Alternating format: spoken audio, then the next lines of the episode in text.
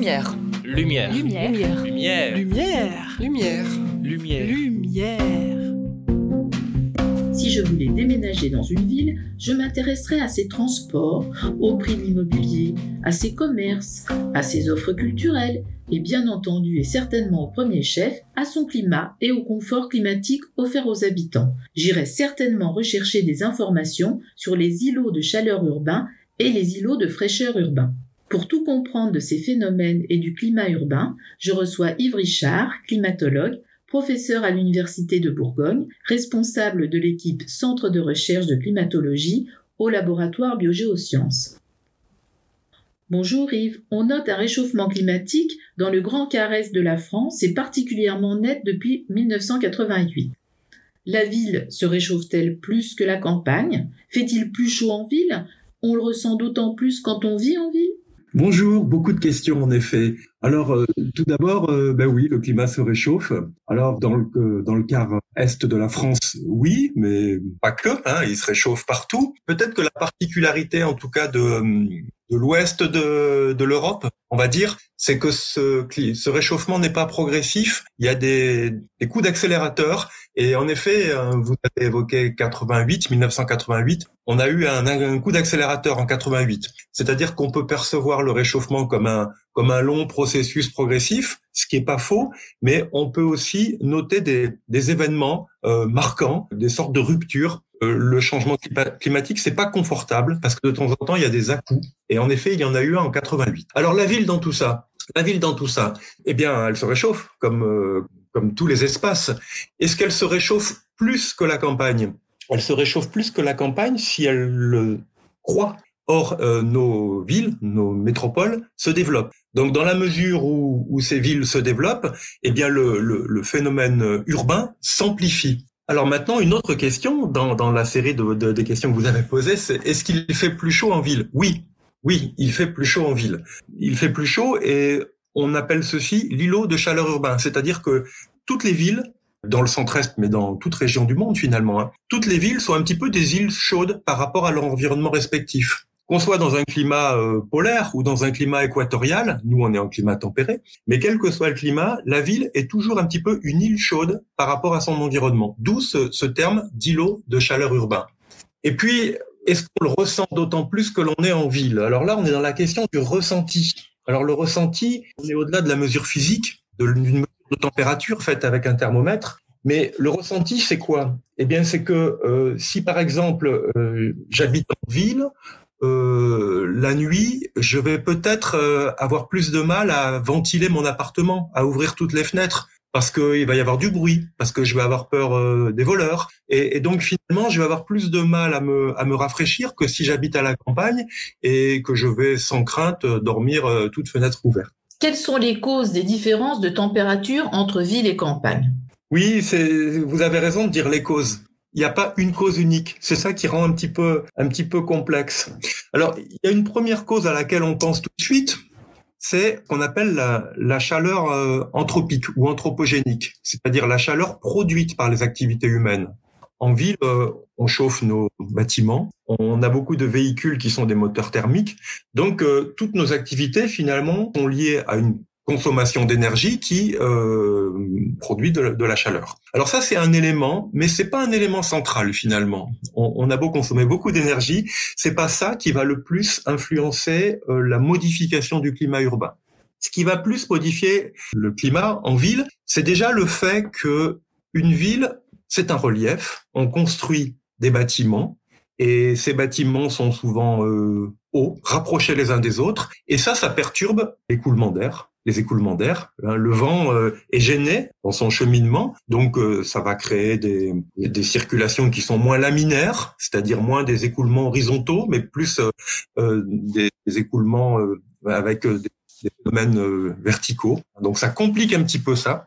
Donc ça c'est un élément. Deuxième élément, c'est que lorsqu'on construit une ville, eh bien on change la couleur et la couleur, c'est important parce que derrière la couleur, il y a la notion d'albédo, c'est-à-dire la partie d'énergie qui est réfléchie par rapport à l'énergie totale. Donc euh, l'idée, c'est que si on est sur un corps sombre, eh bien ce corps va absorber l'énergie. Si on est sur un corps clair, euh, ce corps va réfléchir l'énergie. Donc une ville, c'est une modification de la couleur. Alors maintenant, la question qu'on va se poser, c'est est-ce que la ville est plus sombre ou plus claire que son environnement? Et là, il n'y aura peut-être pas une réponse unique. Et puis, dernier élément, et peut-être le plus important, le plus important en termes thermiques, c'est que une ville, c'est une modification des surfaces, on imperméabilise beaucoup. Donc, en imperméabilisant, on a moins d'eau dans le sol. Et puis, on minéralise beaucoup. Donc, on a moins de végétaux. Et cette combinaison, moins d'eau dans le sol, moins de végétaux, va être fondamentale en termes de bilan d'énergie. Alors, pourquoi? Parce que une surface euh, minérale, du bitume, du béton, un toit, qu'il soit en ardoise, en tuile, que va-t-il faire? Dans la journée, il va absorber l'énergie solaire. Il va se réchauffer. Il va accumuler cette énergie. Et quand le soleil va se coucher, cette énergie va être restituée tout au long de la nuit. Alors que si on a des végétaux, quels que soient les végétaux, ça peut être des prairies, ça peut être des cultures, ça peut être des forêts, les végétaux, ils utilisent l'énergie solaire pour leur activité photosynthétique. Et donc, cette énergie, elle est utilisée. Et ce qui fait que quand le soleil se couche, il n'y a pas eu d'énergie stockée. Et donc, les surfaces ne sont pas chaudes et donc il y a des températures de surface qui sont beaucoup plus fraîches lorsqu'on est sur des végétaux que lorsqu'on est sur des minéraux. Et ça, c'est surtout en, dès le début de nuit que ça s'exprime et puis le signal va être, va être maintenu tout au long de la nuit. Alors, pour que ces végétaux utilisent cette énergie, il faut qu'ils aient à boire. Et donc, pour ça, il faut qu'il y ait de l'eau dans le sol. D'où le lien entre l'imperméabilisation des surfaces et la présence euh, du, minéral d'un côté et des surfaces au contraire perméables avec une, une réserve utile qui est remplie en eau et des végétaux qui vont utiliser cette eau. Voilà. Et donc cette combinaison euh, sol imperméabilisé, donc absence d'eau, et puis très faible présence des végétaux, est peut-être euh, l'élément euh, central pour expliquer l'existence d'îlots de chaleur urbains. Quels sont les effets de cette chaleur concentrée sur la population, sur la biodiversité, sur la mobilité? Alors ces effets sur les populations sont, sont connus. Hein. On, on, trouve dans, dans la littérature euh, dès le 18-19e siècle des extraits hein, indiquant que à Paris la, euh, la chaleur étouffante voilà donc ils sont connus depuis longtemps alors cette euh, le fait qu'il fasse plus chaud en ville qu'à la campagne finalement en France ça, ça ne posait pas de problème jusqu'en 2003 c'est en 2003 seulement suite à la canicule qui a prévalu pendant les deux premières semaines d'août 2003, qu'on a vu le, les, problèmes liés à, à l'îlot chaleur urbain. Alors 2003, c'est avant tout une canicule. C'est une canicule qui a surpris un petit peu tout le monde, les populations, le gouvernement de l'époque, et qui est à l'origine de, de, un peu plus de 15 000 morts en France et de, l'ordre de 38 000 morts en Europe. Cette canicule a surpris tout, tout le monde parce que c'est la canicule d'une intensité, d'une durée euh, inconnue jusqu'alors.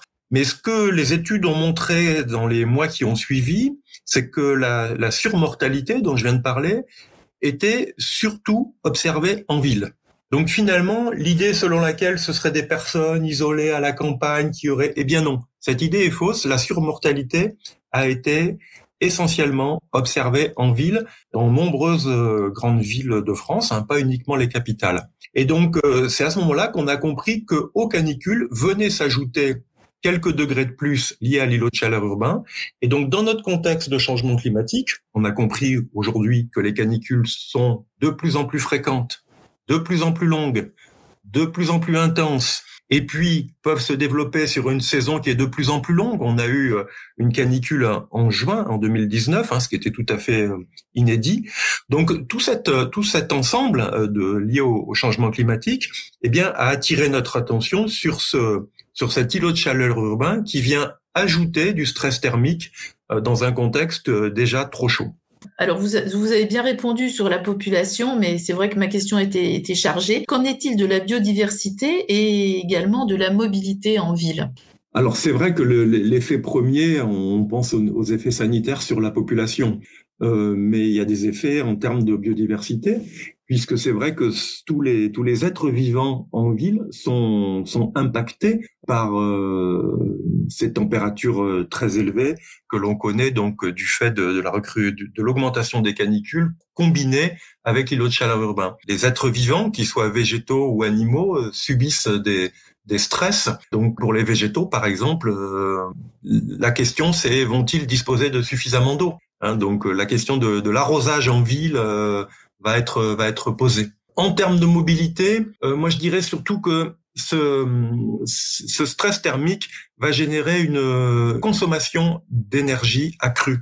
C'est-à-dire qu'on va faire appel beaucoup à la climatisation, que l'on soit dans les, dans les appartements, dans les bureaux, on va s'est développé depuis 2003 la, la, climatisation, mais que l'on soit aussi dans les transports. En 2003, il n'y avait pas grand monde avec des véhicules euh, climatisés. Aujourd'hui, que l'on soit dans dans son véhicule individuel ou dans un bus ou dans un tramway ou dans un métro, euh, la climatisation est omniprésente. Après ce constat, pouvez-vous nous dire en quoi consistent vos recherches, comment procédez-vous et quels sont les outils que vous utilisez pour mener celles-ci à bien? Oui, alors la première idée, c'est que les recherches, euh, du moins en France, étaient pas très nombreuses avant cette canicule de 2003. Elles existaient, hein, mais elles n'étaient pas très très nombreuses. Et donc euh, le, le, le paysage de la recherche euh, s'est modifié depuis maintenant presque une vingtaine d'années. Donc à Dijon, on a commencé à effectuer des recherches sur le climat urbain en 2014, avec un partenariat dès le début entre différentes structures, donc la collectivité, à l'époque, c'était le Grand Dijon. Maintenant, on dit Dijon Métropole.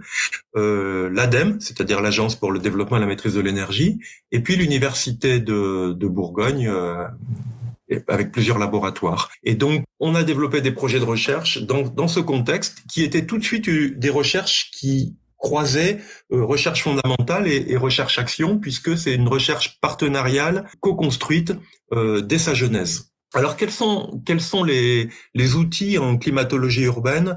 On va dire qu'il y a trois grandes familles d'outils pour travailler en climatologie urbaine.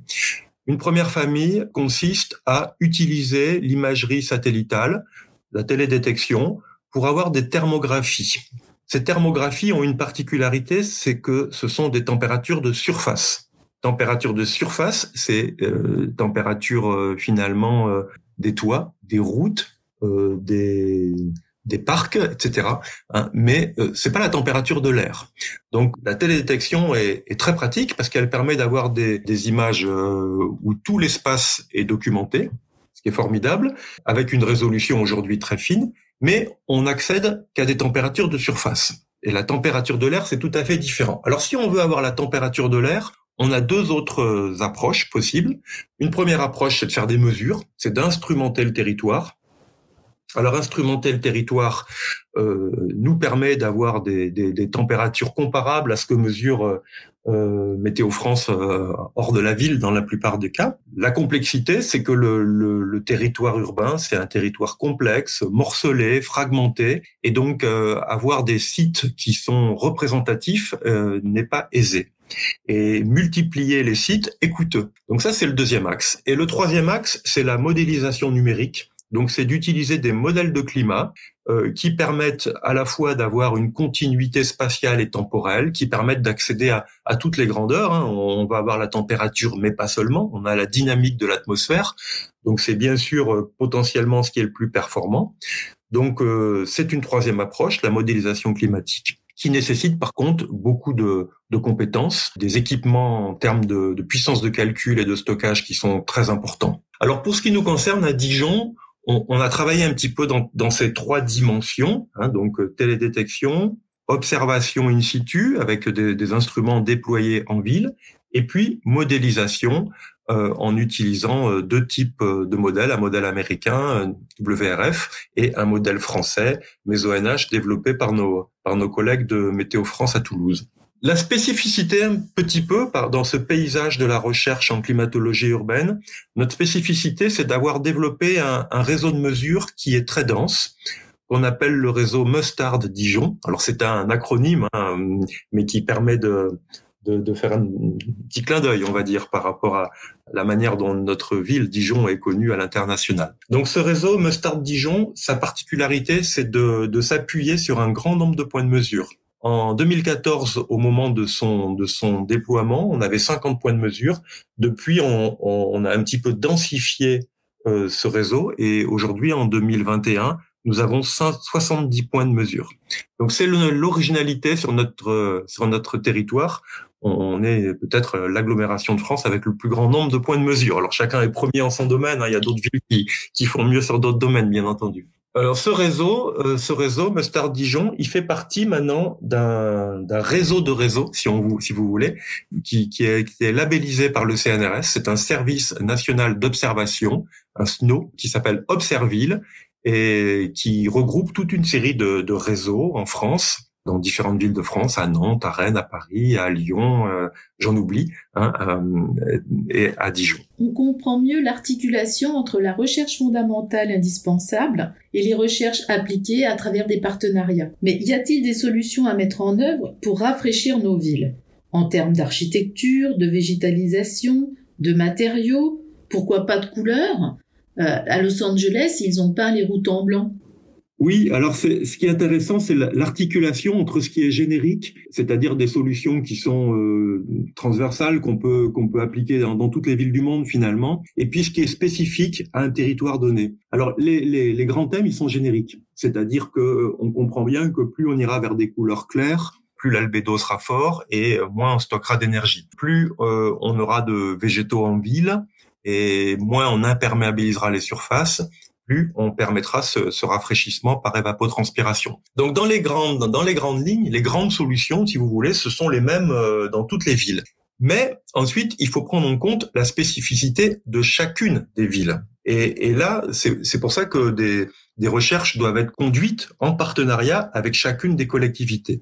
Alors historiquement, si on prend par exemple le thème de la couleur, eh bien on se rend compte que historiquement euh, nos sociétés, des sociétés en tout cas, ont pris en compte cette question-là. Si on regarde les villes méditerranéennes, que ce soit sur la rive nord euh, en Grèce ou que ce soit sur la sur la rive sud euh, au Maghreb ou au Machrek, eh bien on a euh, depuis des siècles des maisons qui sont peintes régulièrement en blanc pour réfléchir l'énergie et lutter justement contre cette cette îlot de chaleur urbain. Donc des, des, sociétés historiquement ont pris en compte ceci. Euh, dans dans nos climats tempérés, euh, le stress thermique chaud en été n'était pas finalement un problème. Donc on n'a jamais euh, travaillé nos, nos rues, nos, nos, murs, nos toits euh, avec ce critère-là. Alors est-ce qu'aujourd'hui on peut le faire?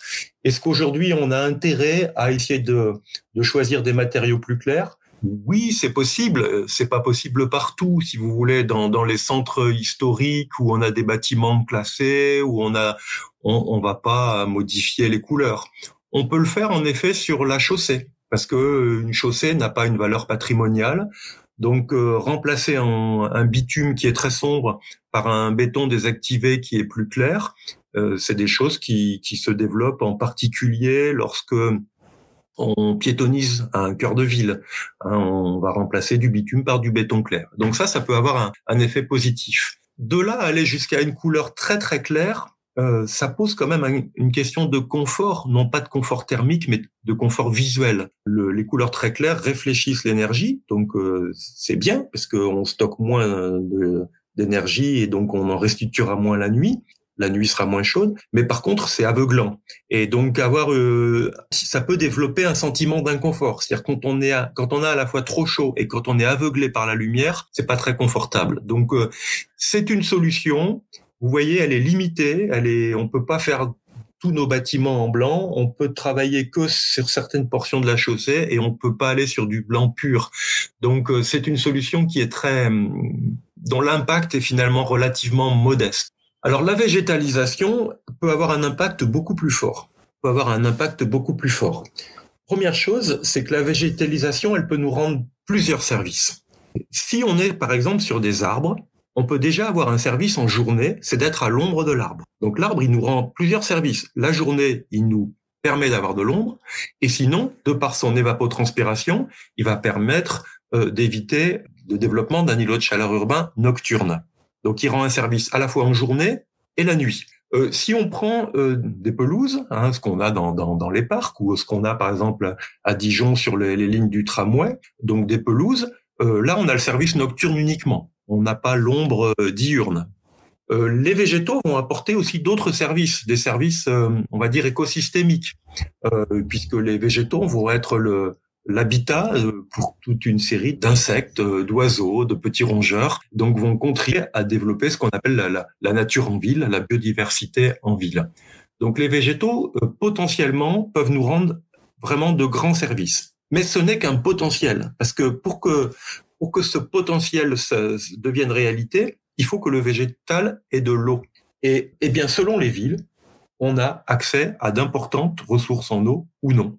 Euh, les villes qui sont euh, situées le long d'un grand fleuve sont en cela favorisées, euh, même si vont se poser des questions de, de, de qualité de l'eau. Est-ce qu'on peut euh, arroser des, des, espaces verts avec de, est-ce qu'on doit les arroser avec de l'eau potable ou au contraire avec de l'eau qui n'est pas potable? Voilà des questions qui sont un peu complexes. Mais les villes qui ne sont pas à proximité d'un grand fleuve, il y en a pas beaucoup, hein, mais il y en a quelques-unes. Donc on cite toujours Clermont-Ferrand, mais Dijon est un petit peu dans une situation analogue. On a juste une petite rivière qui s'appelle Louche et on dispose pas d'une ressource en eau euh, très abondante. Et donc de ce fait, développer le végétal, oui, mais à condition qu'on puisse euh, l'arroser en situation de stress thermique, donc euh, en été, lors des canicules, ça pose quand même des, des difficultés.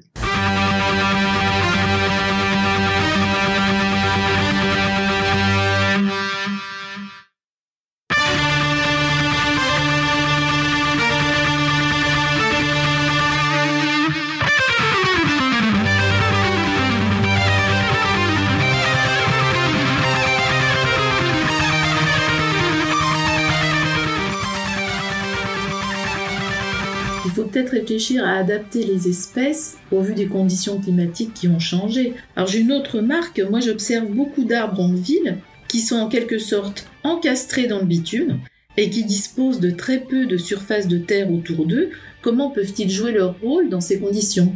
Oui, oui, il y, a deux questions là. En fait, finalement, il y a quelles essences? Donc, est-ce qu'il faut privilégier des essences qui sont adaptées au climat d'aujourd'hui, mais aussi de demain? C'est-à-dire des essences qui seront adaptées au climat de 2050. Hein, c'est pas long, c'est pas dans très longtemps.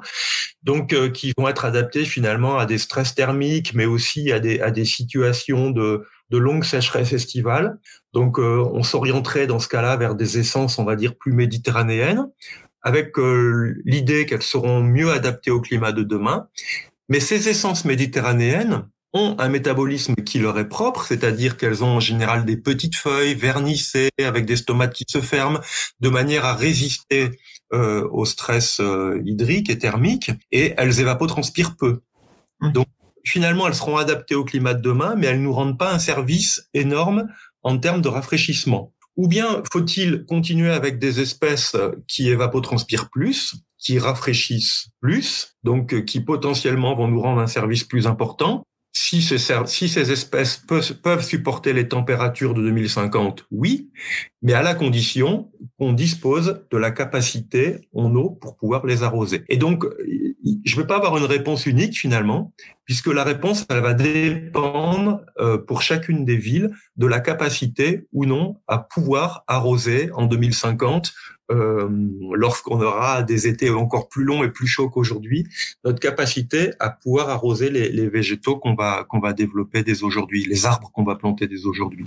Et puis euh, la deuxième question, c'était autour de, de, ces, de ces végétaux. Est-ce qu'on les met euh, finalement en terre ou est-ce est qu'on les installe dans des, dans des, sur des espaces plus exigus? Alors les espaces plus exigus, vous avez cité ceux des, des grands pots finalement. On voit ça dans, dans toutes nos villes aujourd'hui, dans les, dans les rues piétonnes, dans les places de centre-ville, on installe des, des, des, arbres en pot. Mais euh, euh, je pourrais étendre aussi en parlant des, des murs végétaux ou des toits végétaux puisque c'est un petit peu comparable. Ce sont des végétaux qui sont présents en cœur de ville, mais qui sont pas sur un sol profond. Alors tous tous ces tous ces végétaux qui sont euh, dans des dans des pots, qui sont qui constituent des, murs végétaux ou des toits végétaux rendent un service puisqu'ils évapotranspirent, rendent un service puisqu'ils sont euh, le siège de biodiversité, ils embellissent nos villes, mais il est clair qu'en termes d'évapotranspiration, ce service est moindre qu'un arbre en pleine terre. Et donc, euh, imaginez que que nos villes puissent être transformées sans désimperméabiliser des surfaces est à mon avis incomplet. Oui, c'est bienvenu sur les surfaces minérales qu'on ne peut pas désimperméabiliser, par exemple une place de centre-ville qu'on veut garder pour des événements festifs, des manifestations, des événements culturels, etc. On, va pas, on, est obligé de garder le côté minéral. Eh bien, ces, ces, ces, ces pots avec des arbres qu'on va pouvoir déplacer sont les bienvenus. Euh, de même que sur euh, sur certains monuments existants, végétaliser un mur, végétaliser un toit est bienvenu puisque ça va apporter un service supplémentaire par rapport à l'existant. Mais euh, tout ça, ce sont des choses qui sont intéressantes en cœur de ville parce qu'en cœur de ville, on peut guère faire euh, plus que cela. Mais dès qu'on sort du cœur de ville, dès qu'on est sur les quartiers péricentriques, voire quand on va sur les zones d'activité, eh bien là, on dispose de, de réserves foncières plus importantes. Il y a des grandes superficies qui aujourd'hui sont imperméabilisées.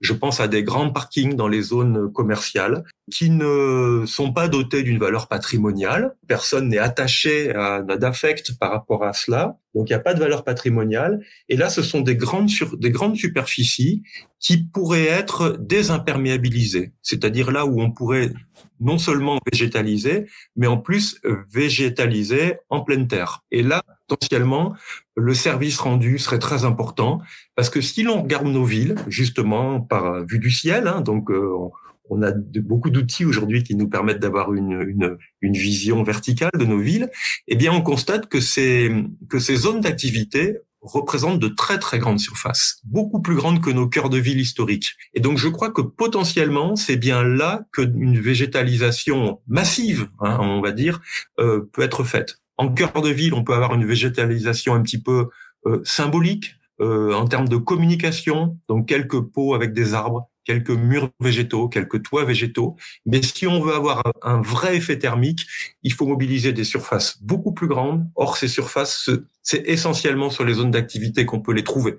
On va pas détruire des bâtiments, on va pas détruire des logements pour créer des espaces verts. Donc les seules ressources mobilisables, c'est bien les zones d'activité. Existe-t-il des mesures ponctuelles à mettre en œuvre en cas de canicule, par exemple? Oui, alors comment faire face aux canicules? Il faut s'y préparer. Alors on s'y prépare sur le moyen terme euh, ben, par tous les éléments dont on vient de, discuter, c'est-à-dire euh, l'urbanisme finalement, l'aménagement urbain, l'aménagement du territoire.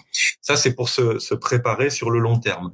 Maintenant, il y a des coups de chaud qui nous prennent toujours un petit peu quand même euh, de court tant que tout cela soit fait. Et puis dans tous les cas, dans un contexte de réchauffement, euh, on sera toujours finalement en difficulté, quels que soient les aménagements. Donc il faut être réactif en cas de, de coup de chaud. Donc euh, il y a des systèmes d'alerte qui se sont beaucoup développés depuis 2003. Santé publique France est maintenant très bien organisée par rapport à cela.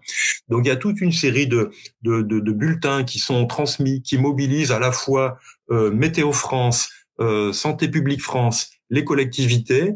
Et aujourd'hui, euh, lorsque un, un, événement chaud survient, alors est-ce que ça sera une vague de chaud, est-ce que ça sera une canicule? Il y a des notions de seuil hein, qui, qui, permettent de différencier les deux. Euh, lorsqu'un événement chaud survient, eh bien, euh, on va dire que tout un dispositif est mis en œuvre pour avertir les populations. Alors on est averti via les via les médias, via les réseaux sociaux, mais il y a aussi des dispositifs euh, euh, propres qui sont mis en place par des communes avec les CCAS, hein, les centres communaux d'action sociale, qui ont établi des listes de personnes vulnérables et qui entrent en contact avec ces personnes vulnérables pour bien leur indiquer qu'il est important de bien s'hydrater, de ne pas sortir à, certaines heures, etc. Donc on a beaucoup progressé depuis 2003 de ce côté-là, ce qui fait que les, les dernières canicules que nous avons eu à vivre, que ce soit en, en 2019, on a eu deux belles canicules, ou en 2020, où on a eu une belle canicule aussi. Toutes ces canicules n'ont pas généré une surmortalité du même ordre qu'en 2003.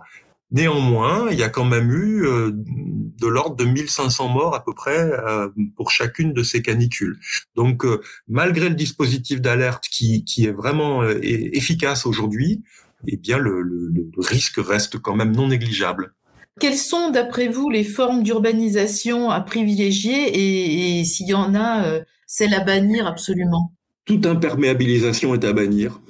Donc les, surfaces actuelles qui ne sont pas imperméabilisées sont précieuses. Et par contre, il faut aller plus loin, c'est-à-dire que, comme je l'indiquais tout à l'heure, il y a des surfaces qui actuellement sont imperméabilisées et que l'on pourrait désimperméabiliser. Donc la voie est étroite parce que, euh, en gros, aujourd'hui dans les métropoles, il y a deux, deux stratégies possibles. Il y a une première stratégie qui est de d'utiliser ce qu'on appelle les dents creuses, c'est-à-dire les espaces non bâtis en ville, en disant euh, ben, finalement on peut bâtir sur ces sur ces espaces, ce qui est vertueux puisque euh, la densité va permettre de limiter les, les migrations pendulaires, c'est-à-dire les gens qui chaque jour prennent leur voiture pour euh, aller au boulot. Hein, donc euh, le, la périurbanisation qu'on a observée en France depuis 50 ans a, a augmenté ces, ces, migrations pendulaires. Euh, donc redensifier le cœur de ville, utiliser des dents creuses pour limiter les déplacements, ça a certaines vertus. Mais on se rend compte que finalement ces, ces dents creuses, ces, ces, ces, friches ou ces espaces verts euh, qui résiduels en ville nous offrent des services c'est-à-dire que ce sont des îlots de fraîcheur urbains. On n'a pas parlé encore d'îlots de fraîcheur urbains. Ce sont des îlots de fraîcheur urbains et c'est très dommage finalement que de se priver de ces îlots de fraîcheur urbains. D'ailleurs, euh, il y a une prise de conscience citoyenne qui est très forte dans beaucoup de dans beaucoup de villes et de plus en plus euh, les collectivités ont, ont, ont du mal à euh, construire dans ces îlots de fraîcheur. Donc euh, la deuxième solution qui est utilisée, ben, c'est de poursuivre la périurbanisation, c'est-à-dire de continuer à construire en périphérie des villes. Alors là, ça pose plein de problèmes, puisque bien entendu, ce sont là des zones qui sont aujourd'hui euh, euh, non imperméabilisées, végétalisées, qui vont devenir euh, imperméables et minérales. Donc on, accroît la superficie de la ville, donc on augmente l'îlot de chaleur urbain, et en plus de ça, ben, on augmente la, mobilité et les, et les effets négatifs induits, toute la, consommation d'énergie qui est liée à la mobilité. Donc on comprend qu'on est un petit peu coincé entre ces deux entre ces deux solutions qui ni l'une ni l'autre n'est pleinement satisfaisante. Construire dans les dents creuses, c'est pas satisfaisant pour les urbains. Continuer à périurbaniser, c'est c'est pas satisfaisant globalement. Donc, euh, quelles sont les solutions? Elles sont elles, elles, sont peu nombreuses, hein, mais euh, comme je l'indiquais tout à l'heure, pour moi, le, le, le seul euh, potentiel, le seul gisement de, de, de mètres carrés en ville dont on dispose qui pourrait être remobilisé différemment de ce qu'il est aujourd'hui, ce sont les zones d'activité. C'est-à-dire que si l'on consomme autrement, si on n'a plus besoin d'un véhicule pour aller faire nos achats, on n'a plus besoin de, de, de, grands parkings pour, euh, pour stocker nos véhicules. Et on libère beaucoup de surface. Ça veut dire qu'on va faire nos achats sans véhicule. Donc soit on fait des achats de proximité, soit on se déplace avec mobilité, mobilité douce, vélo, marche à pied, soit on se déplace en transport en commun mais en tout cas, on n'utilise plus un, un, véhicule particulier pour aller faire ses achats. Et si, si on arrive à changer ça, si, si ce verrou saute, euh, si j'ose si dire, si on arrive à faire sauter ce verrou, eh bien, ce sont des, des milliers et des milliers de mètres carrés, euh, des centaines d'hectares euh, qui pourraient être remobilisés. Et je crois que je crois que l'avenir est là. L'avenir est là si on veut à la fois garder quelques îlots de fraîcheur en ville, ne pas continuer à ce que nos villes se développent euh, sur leur périphérie. Les, les seuls espaces sur lesquels on peut bâtir, ce sont ceux-là. Alors, quels sont vos prochains euh, terrains de recherche? Alors, notre réseau Mustard, il est riche de 70 points de mesure de température et d'humidité relative, mais euh, nous allons développer également des mesures de vent puisqu'on on a compris que l'écoulement le, de l'air est, est, est, très important pour comprendre la, la géographie de, de l'îlot de chaleur et des îlots de fraîcheur. Quand on parle d'îlots, on a l'impression d'avoir des, des, des structures concentriques, circulaires, mais on a aussi des axes il y a des axes de fraîcheur. C'est-à-dire lorsqu'on a une ville qui est ouverte, de l'air qui vient de la campagne, en provenance de la campagne, peuvent pénétrer à l'intérieur de la ville. Alors à Dijon, là avec une, vallée, euh, la vallée de Louche, et on a un axe frais avec un petit lac, le lac Kyr, euh, etc. Donc on peut essayer de travailler sur ces notions d'axe, d'axe de fraîcheur qui seraient des pénétrantes, des pénétrantes pour l'air frais. C'est des choses qui sont très développées également dans des villes Je pense à Lisbonne, où il y a des préconisations en termes d'urbanisme qui reviennent à finalement interdire de construire euh, des, bâtiments qui sont orthogonaux à la brise de mer. La brise de mer venant pénétrer euh, à l'intérieur de, la ville à condition qu'il n'y ait pas d'obstacle. Donc euh, voilà, les pistes, c'est de travailler aussi sur la dimension, la dimension vent, dynamique de l'atmosphère, pour pouvoir aller plus loin en termes de, réflexion sur euh, sur le l'urbanisme de demain. Et puis le deuxième axe, eh bien c'est le c'est la végétalisation, c'est la végétalisation, mais avec les contraintes que j'évoquais tout à l'heure, c'est-à-dire qu'à Dijon on ne dispose pas d'une ressource en, en eau très importante, donc euh, ça consiste finalement à essayer de faire un un diagnostic des, des ressources euh, mobilisables euh, en eau euh, et d'essayer de, de, développer des stratégies pour, avec un, un minimum d'eau, arriver à, à, rendre un service maximal, c'est-à-dire que cette eau soit mobilisée euh, au mieux, c'est-à-dire euh, sur les surfaces qui en ont le plus besoin et au moment le plus important. Donc euh, voilà notre réflexion, c'est cette eau n'étant pas disponible de manière abondante, comment et quand l'utiliser pour qu'elle nous rende le plus grand service? Je vous remercie d'avoir répondu à toutes mes questions et je ne manquerai pas de revenir vers vous pour avoir des nouvelles de vos recherches. À bientôt. Au revoir. Merci. Au revoir. Au revoir.